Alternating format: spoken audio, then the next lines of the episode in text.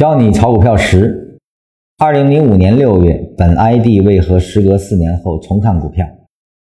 前两段呢，他陈述了一个背景啊，也就是说，二零零一年六月之后，他就再也没看过股票了啊，一直到零五年六月，时隔四年，那么为什么又开始看了呢？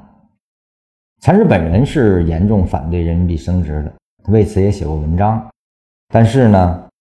汇改还是如期的发生了，在汇改发生之后呢，禅师介入了市场，为何呢？因为人民币升值，国有股流通，股市必将大涨。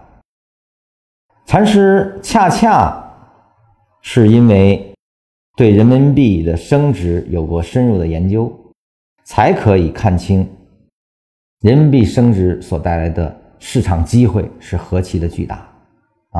因此，时隔十年后又重新介入。很多人经常问我一句话：是他为何时隔十年重看？他是不是未卜先知啊？实际上不是，只是时隔四年之后发生了天翻地覆的一个变化，而这个变化足以影响市场大幅的上涨，这才是他介入理由。也就是说，如果不是零五年六月的汇改，如果是二零零七年的汇改才开始实现，那禅师只怕要六年后啊重回这个市场了。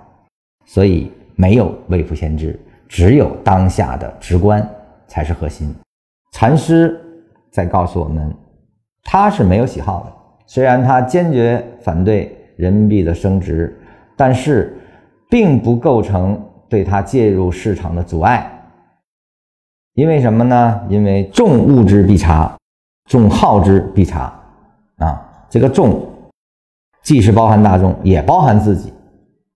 我们不能用喜好去做决定，而是这个事情发生会带来什么，才是我们的判断标准和依据啊！这个是绝大多数人不具备的，就是如何观。